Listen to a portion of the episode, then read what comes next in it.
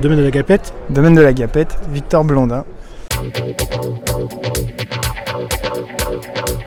Je suis vigneron depuis 2013 et bien content de faire partie du périple Biojolaise cette Ouais. année.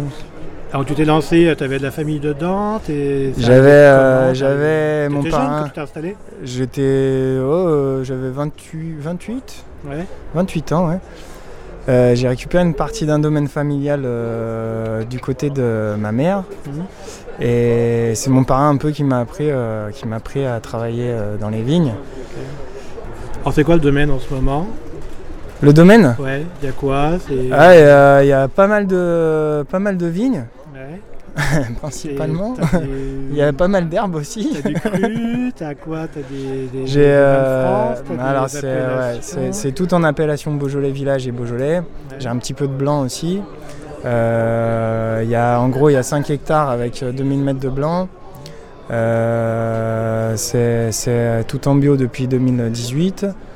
Je travaille avec des vins bah, sans intrants.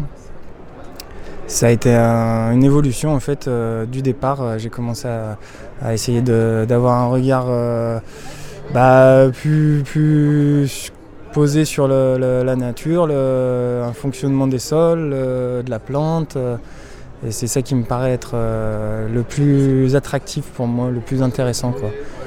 Pour, pour arriver à te retrouver avec des raisins bah, de- le- le- les- plus beaux possibles euh, pour vinifier le plus facilement et le plus simplement possible. Quoi. Ouais. Voilà, en gros. Et tu es au cheval, non C'est ça?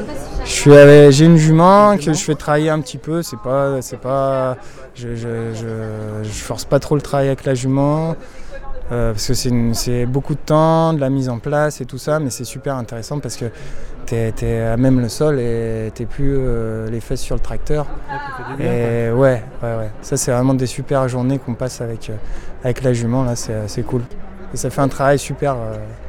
Et là maintenant on développe un peu le côté bah, non labour du sol avec, avec laisser pousser l'herbe et la coucher avec un style de rouleau qui pince l'herbe, qui permet de faire un paillage en fait. Et donc ça, euh, c'est des expériences que tu as eues, euh, ou des retours d'expérience que tu as eues c'est des... ou rencontres, des échanges C'est ouais, des rencontres, des, des lectures, des. Là, bon, bah, il y a un groupe qui s'est monté en agroforesterie dans le Beaujolais, dont je fais partie, qui est hyper euh, dynamique, où, où on réfléchit sur beaucoup de thématiques.